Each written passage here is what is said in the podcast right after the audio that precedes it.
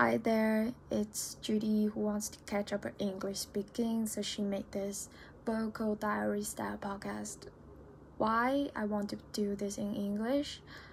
First of all, I study my college major in full English. Like, we were required to learn economics, accounting, marketing, all the stuff in English, and do all the presentation in English.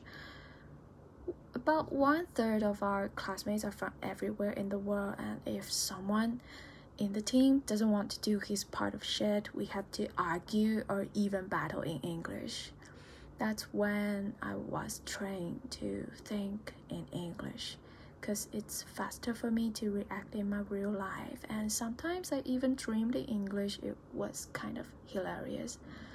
But after I've came to Shanghai working for several years, God, I'm old.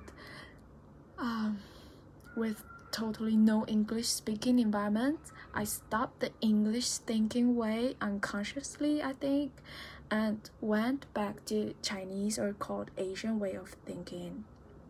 And I felt that Asian type of thinking made us so many restrictions. Like, you are too aggressive, it's not proper for a girl. And why you're so confident you're just a girl? You have to be polite because you're young.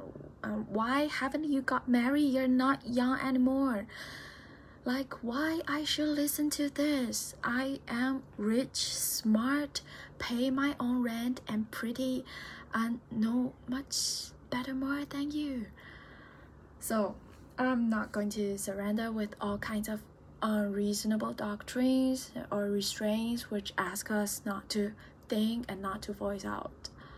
I want to find back the girl who is confident and aggressive and not going to be married just because others say she should be married. For me, this podcast is not expected to be heard by so many people or got onto the everyday banner. Uh, I got something to say about the banner thing, but next time. I wish someone who would also start thinking related issues or even try to speak out his or her own mind after listening to my murmuring. Because myself, I was being encouraged by my friend Dora, Dora, who has been recording her vocal diary for a while, and she seems so calm and confident in her own episodes. I wish I could be like her. So here I am trying, practicing, writing down everything I want to say. So silly, but never mind. And I also admire so many female podcasters that they make me notice that I was too polite to those who are not worth of.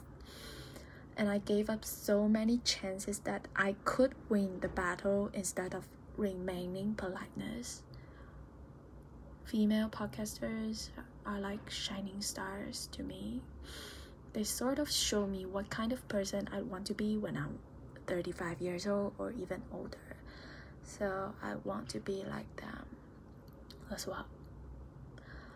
I always believe that courage is not something you have to find or you have to grow. It's always there.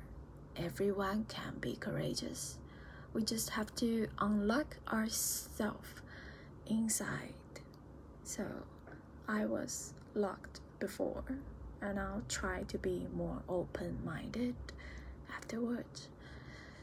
Hopefully, it will be a weekly update vocal diary or something like that so I can keep complaining about everything in English.